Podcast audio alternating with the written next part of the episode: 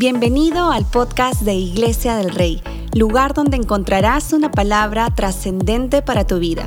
Estamos muy felices de tenerte con nosotros y cual sea el lugar donde te encuentres, creemos que Dios transformará tu vida con el mensaje de hoy. Y hemos llamado a este devocional Descanso y Guerra. Estamos en nuestro día número 9 y hay veces cuando recién estamos empezando algo como que cuesta la subida.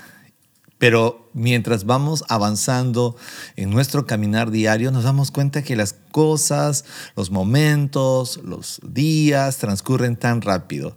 Y esto es lo lindo de iniciar cosas con Dios también.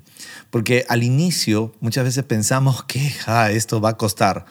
Pero qué tan bueno que es Dios porque avanzamos y en el camino podemos encontrar su ánimo, su aliento sobre nuestras vidas. Así que espero que estés disfrutando de este viaje. Descanso y guerra es nuestro devocional. quiero animarte a que puedas compartirlo también en nuestro podcast. Tú puedes entrar a nuestro podcast y mirar y buscar esta serie y compartirlo con algún amigo, algún familiar y juntos también seguir aprendiendo más en relación a la palabra de Dios. El día de hoy quiero usar un pasaje en el libro de Filipenses, el capítulo 4, el versículo 9. Quizás muchos de ustedes no se han dado cuenta, pero en estos días, sobre todo de esta segunda semana, les he estado hablando de cómo luchar o cómo enfrentar nuestras batallas, por ejemplo, en relación a la preocupación, la desesperación, y porque enfrentamos luchas. Y cuando arrancábamos esta serie, yo les estaba diciendo, les estaba haciendo mención de que el lugar de descanso es la presencia de Dios, que estamos en un escenario de batalla y que las batallas que libramos no son solamente externas, sino también batallas internas. Luchamos desde esos niveles y necesitamos ser sabios. Una frase que ha sido muy puntual para mí en estas últimas semanas estudiando la Biblia es que el enemigo no nos ha ganado necesariamente porque sea más poderoso que tú o que yo. ¿Por qué le digo que no nos ha ganado? Porque en algunas ocasiones hemos padecido circunstancias, pero ha sido porque el enemigo ha sido más astuto que nosotros. Entonces, quiero animarte a mirar desde este énfasis. Y Filipenses, el capítulo 4, versículo 9, mire lo que dice, pongan en práctica lo que de mí han aprendido, recibido y oído.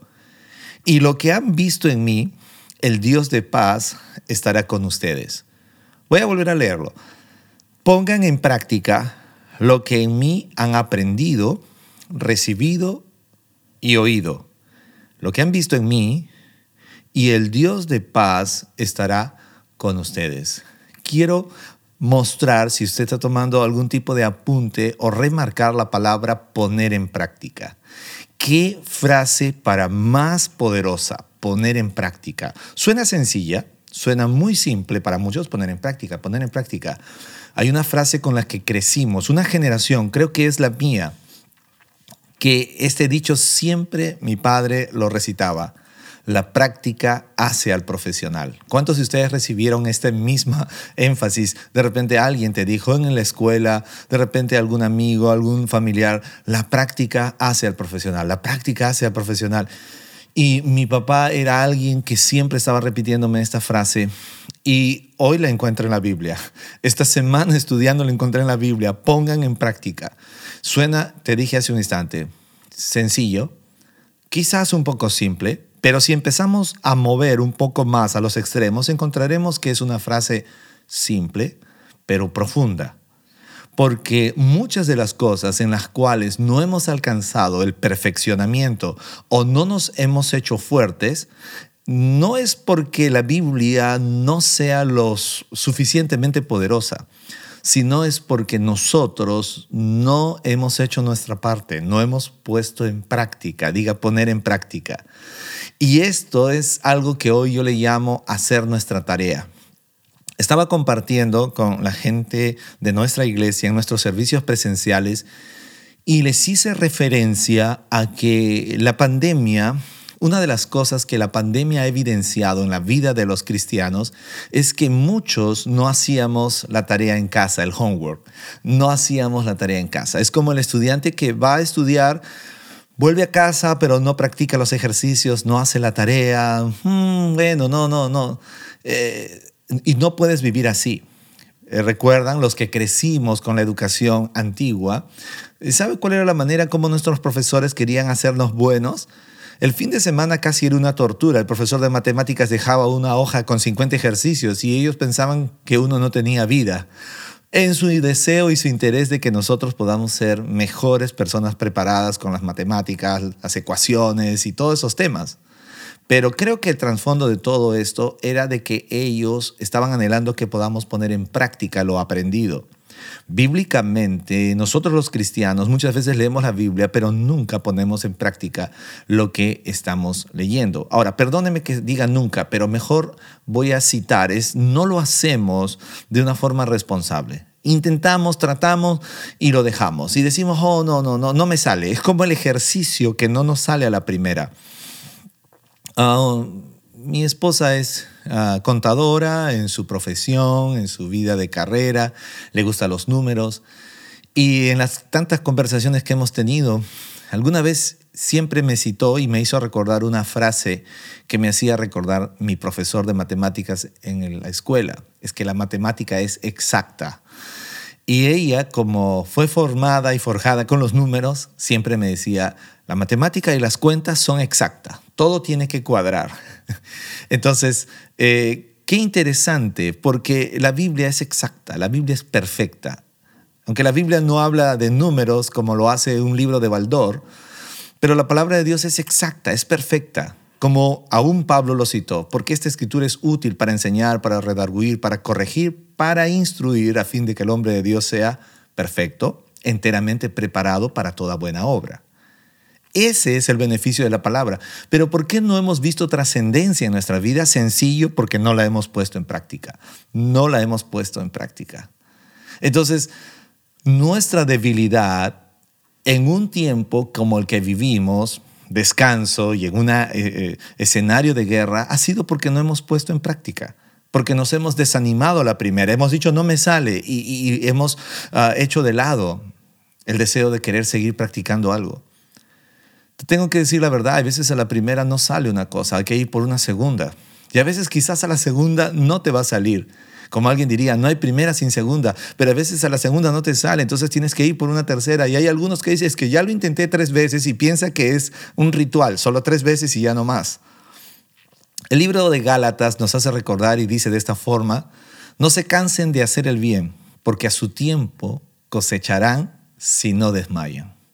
Entonces, en lo natural, hay veces tú dices, ya la hice una vez y dos veces y tres veces y no me salió. En lo bíblico, no te canses de hacerlo. Si no te sale, inténtalo. Vuélvelo a intentar y vuélvelo a intentar. ¿Sabe por qué? Porque Dios es un Dios de nuevos comienzos. Dios siempre va a estar de tu lado cada vez que quieras intentarlo otra vez. Cada vez que quieras intentar algo nuevo, Dios siempre está de tu lado. Dios está interesado con la gente que busca lo nuevo que viene de Dios y con la gente que está buscando perseverar en que los deseos de Dios se cumplan en su vida. Poner en práctica es necesario. La práctica hace al profesional. La Biblia habla ah, que en el Antiguo Testamento Dios le entregó los diez mandamientos al pueblo de Israel. ¿Recuerda? Oye, oh Israel, yo soy el Señor tu Dios, tu único Dios, tu Dios celoso, que te ama con un amor único. Pero pongo delante de ti la vida y la muerte, la bendición o la maldición. ¿Qué es lo que iba a traer bendición para el pueblo de Israel? El poner en práctica la palabra. ¿Qué es lo que iba a traer la vida para el pueblo de Israel? El que ponga en práctica esta palabra. Esta palabra iba a traer bendición. Si miramos un poquito más adelante y es el libro de Josué, encontraremos a un joven que decidió poner la palabra como su dirección, pero fue consecuencia de que Dios le habló y le dijo de esta forma, nunca apartarás de tu boca este libro de la ley, sino que de día y de noche por favor anótelo, de día y de noche, meditarás en él, conforme a lo que en él está escrito. ¿Ya? El secreto estaba en practicarlo, día y noche, para que guardes y hagas conforme a todo lo que en él está escrito, porque entonces harás prosperar tu camino, dígalo conmigo, y todo te saldrá bien. La práctica hace al profesional. Mientras menos nos aferramos a practicar la palabra, la estadística de fracaso es mayor, es abundante. Tenemos éxito como consecuencia de la palabra, tenemos éxito como consecuencia de vivirla y aplicarla. El apóstol Pablo estaba citando en Filipenses 4:9, pongan en práctica, pongan en práctica. Y quiero entrar a una recta importante porque ¿qué es lo que quería que ponga en práctica? Sí, sabemos que quería que ponga en práctica la palabra, pero él se toma el trabajo de decir, pongan en práctica lo que de mí han aprendido. Wow, qué líder, qué notable líder él se estaba poniendo como un modelo, estaba diciendo lo que de mí han aprendido. Y esto me gusta porque de repente tú dirás, ah, ya, está bien, ¿de quién voy a aprender?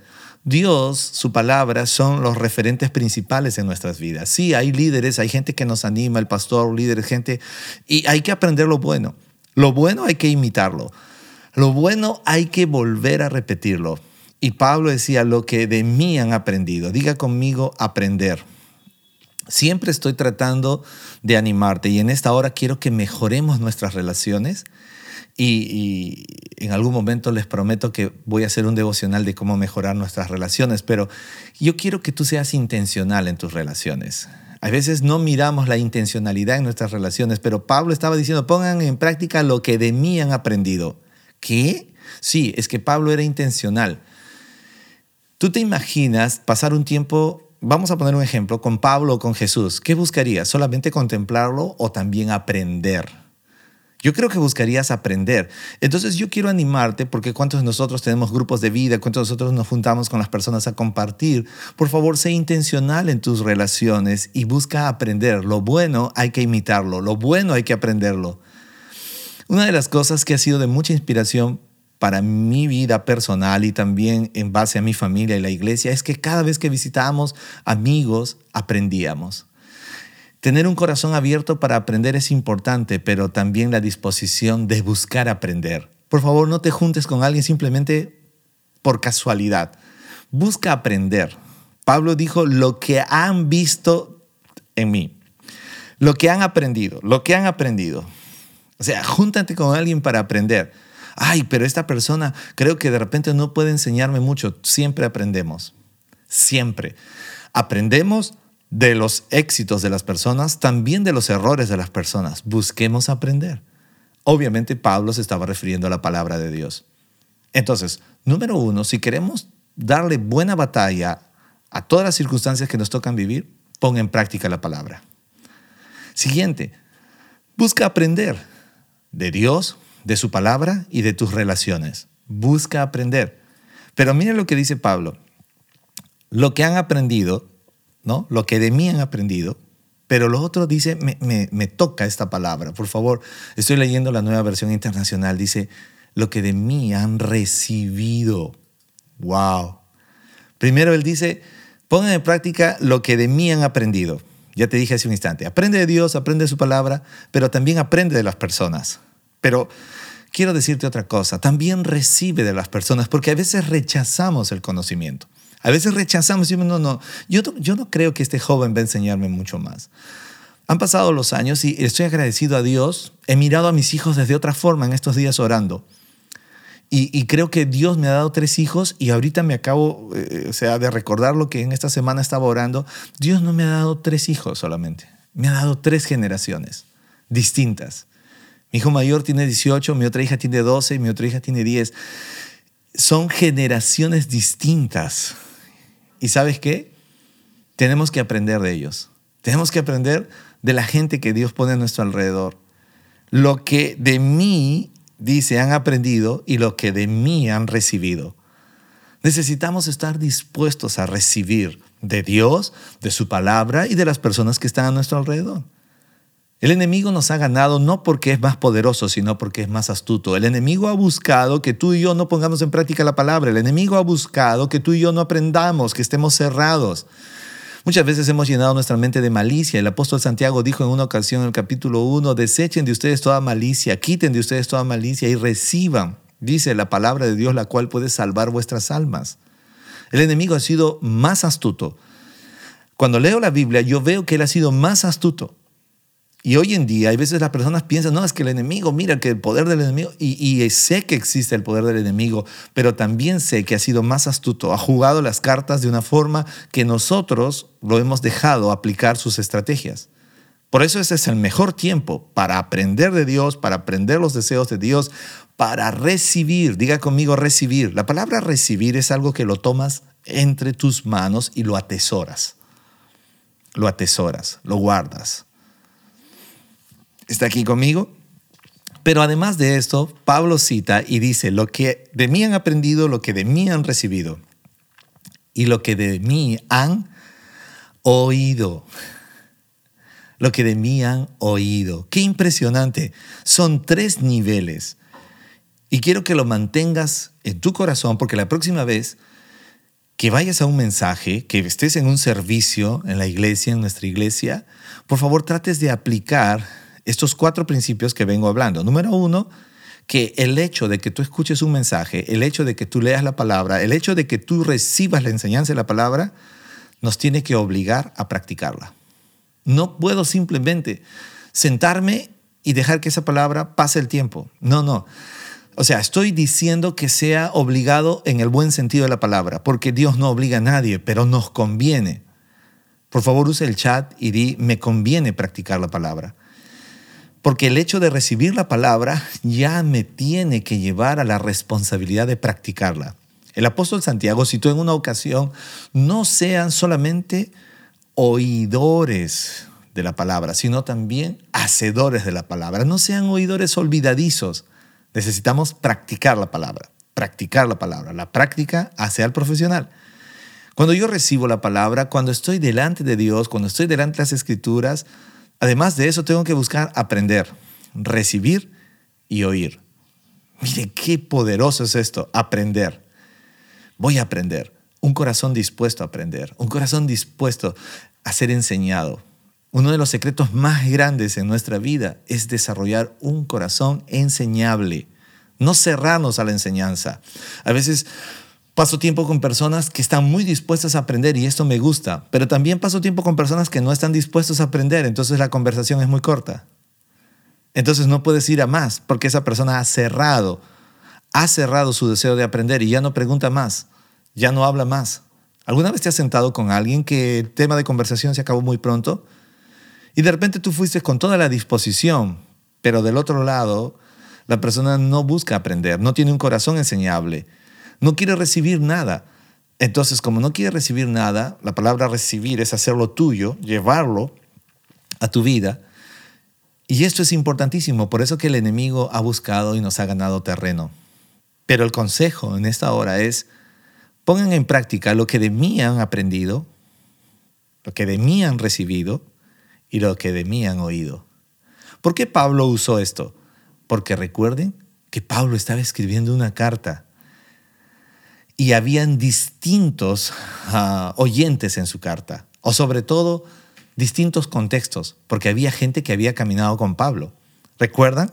Estaba Bernabé, estaba también Lucas, estaba Timoteo, estaba Tito, lo que de mí han aprendido. Pero había gente donde Pablo había ido y les había predicado, las distintas iglesias, Éfeso, Galacia, ¿recuerdan?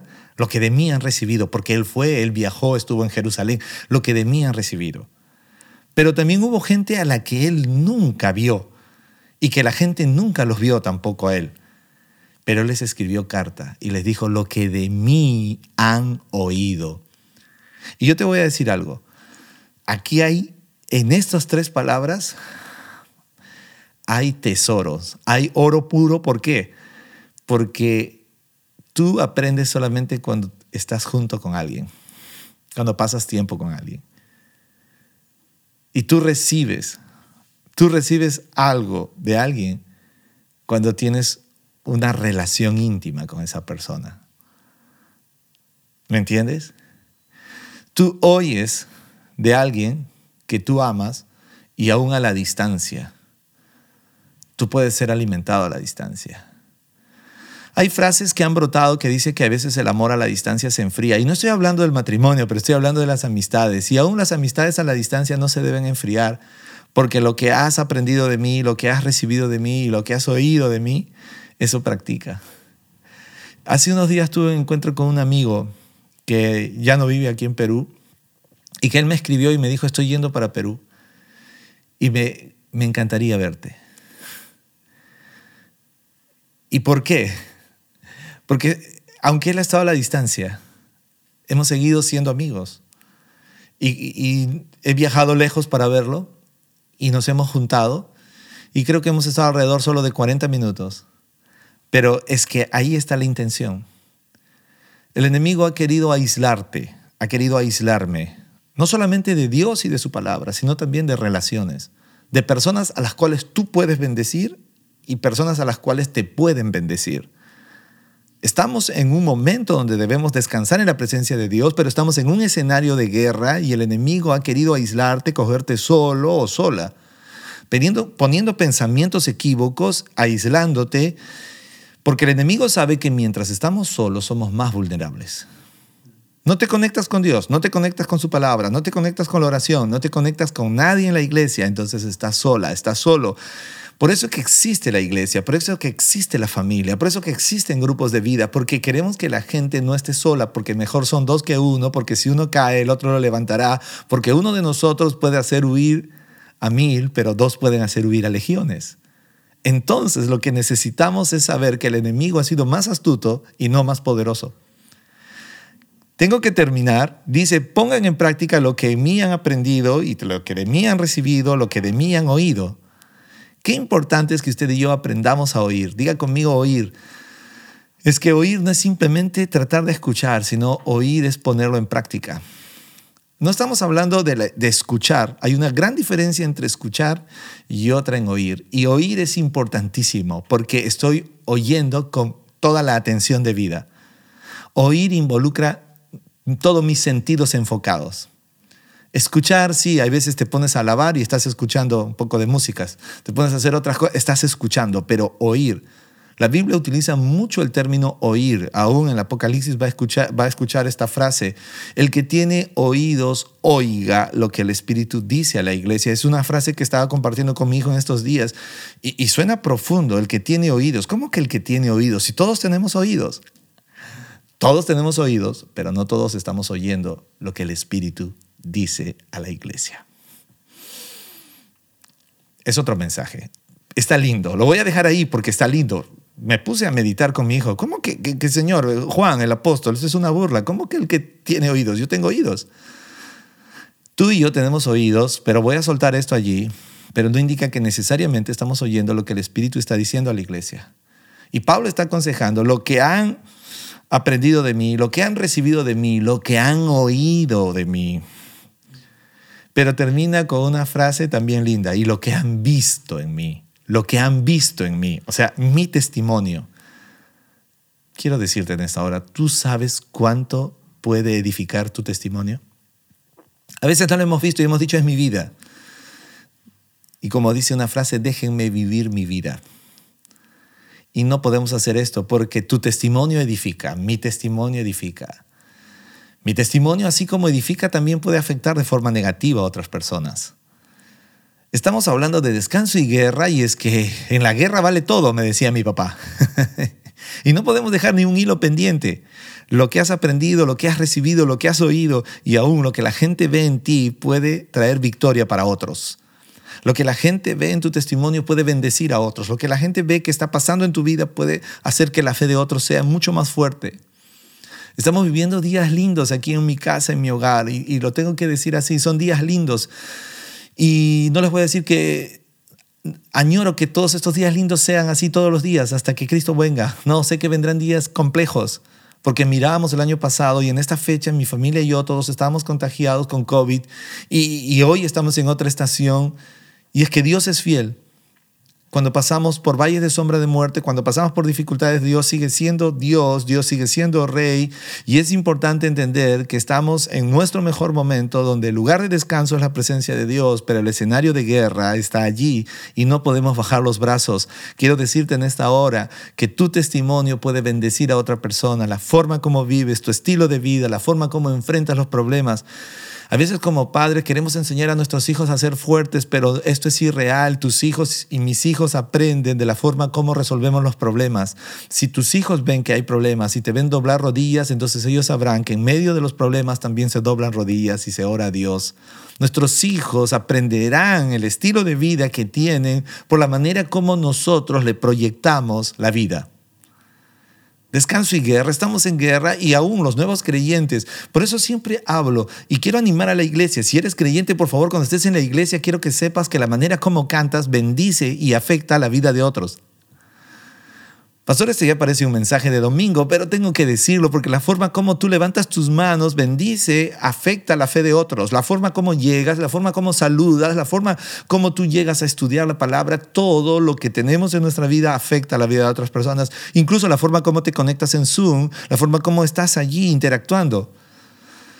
Porque si tú entras a Zoom y solamente pones tu banner negro y ya estoy aquí con un signo de interrogante, pues esa misma forma afectará la vida de otros. Y, y, ya sé que a veces estamos haciendo cosas, pero tengo que decirte la verdad, tu testimonio y mi testimonio afectan mucho más de lo que tú y yo podemos imaginar.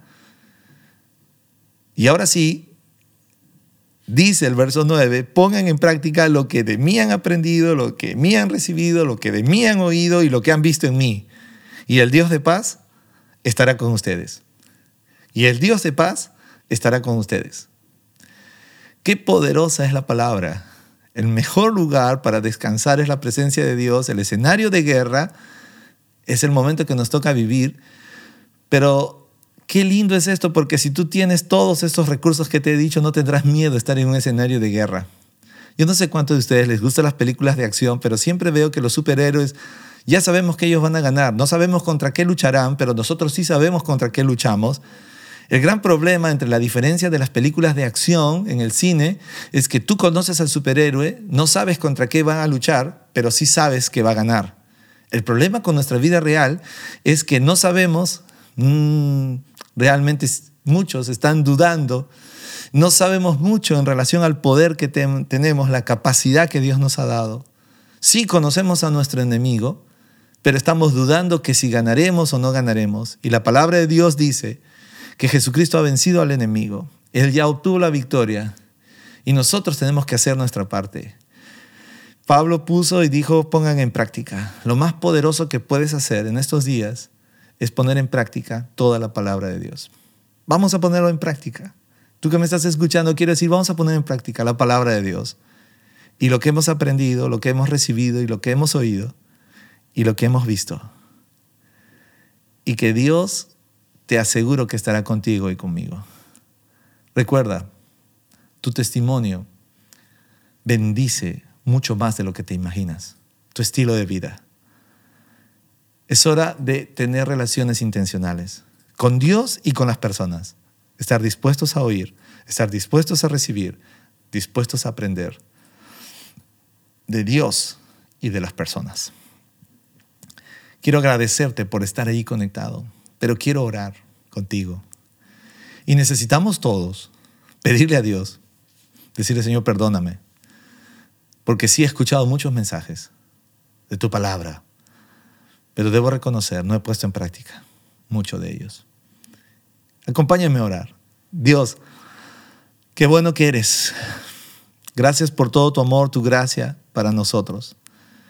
En esta hora reconocemos y te pedimos perdón. Perdóname. Porque muchas veces he oído tu palabra, pero nunca tomé en serio que el escuchar tu palabra demanda poner en práctica. Perdóname por no haber hecho mi tarea en casa, mi tarea de practicar tu palabra. Doquiera que estoy, doquiera que vaya, practicar tu palabra en casa, en el trabajo, los estudios, los negocios, quiero practicar tu palabra. Perdóname Dios, a partir de ahora quiero practicarla. no cansarme de practicarla. Quizás no me salga la primera, quizás no me salga la segunda, quizás no me salga la tercera, pero como dice tu palabra, no me quiero cansar de hacer el bien porque a su tiempo cosecharé si no desmayo. Padre, a partir de ahora, dígale, yo oro y te pido, quiero trazar este principio en mi vida. Quiero tener un corazón enseñable, dispuesto a aprender, un corazón dispuesto a recibir y un oído dispuesto a oír lo que tú tienes para mí. Pero también quiero practicarlo con mis relaciones. Quiero aprender de la gente, quiero recibir de la gente, quiero oír de la gente. Pero además de todo eso, quiero ser un buen testimonio para los demás. Quiero que mi testimonio de vida, quiero que lo que hago bendiga la vida de las personas. La forma como canto, la forma como sirvo, la forma como llego a una reunión, la forma como es mi estilo de vida, quiero que bendiga la vida de las personas. Y estoy seguro, como dice tu palabra, que el Dios de paz estará conmigo. Oramos Dios y te agradecemos por el mejor lugar de descanso que nos has regalado, tu presencia. Es tan lindo, tan poderoso, tan profundo el lugar de descanso, que mientras más pasamos tiempos allí, que mientras más aprendemos allí, menos le tememos al escenario de guerra. Porque si tú estás con nosotros, ¿quién contra nosotros? Quiero agradecerte por estar allí y aprender juntos. Tenemos todavía algunos pasos o algunos días más en este viaje. Así que sigamos aprendiendo. Pero antes también hacerte recordar que hoy tendremos nuestro estudio bíblico. Y quiero animarte. Si estás muy a la distancia, pues síguenos por nuestra plataforma virtual. Pero si tienes la oportunidad de estar en nuestro centro de conexiones, eres bienvenido hoy, en esta noche, 8 de la noche. Nos vemos mañana. Continuamos con Descanso y Guerra. Bendiciones.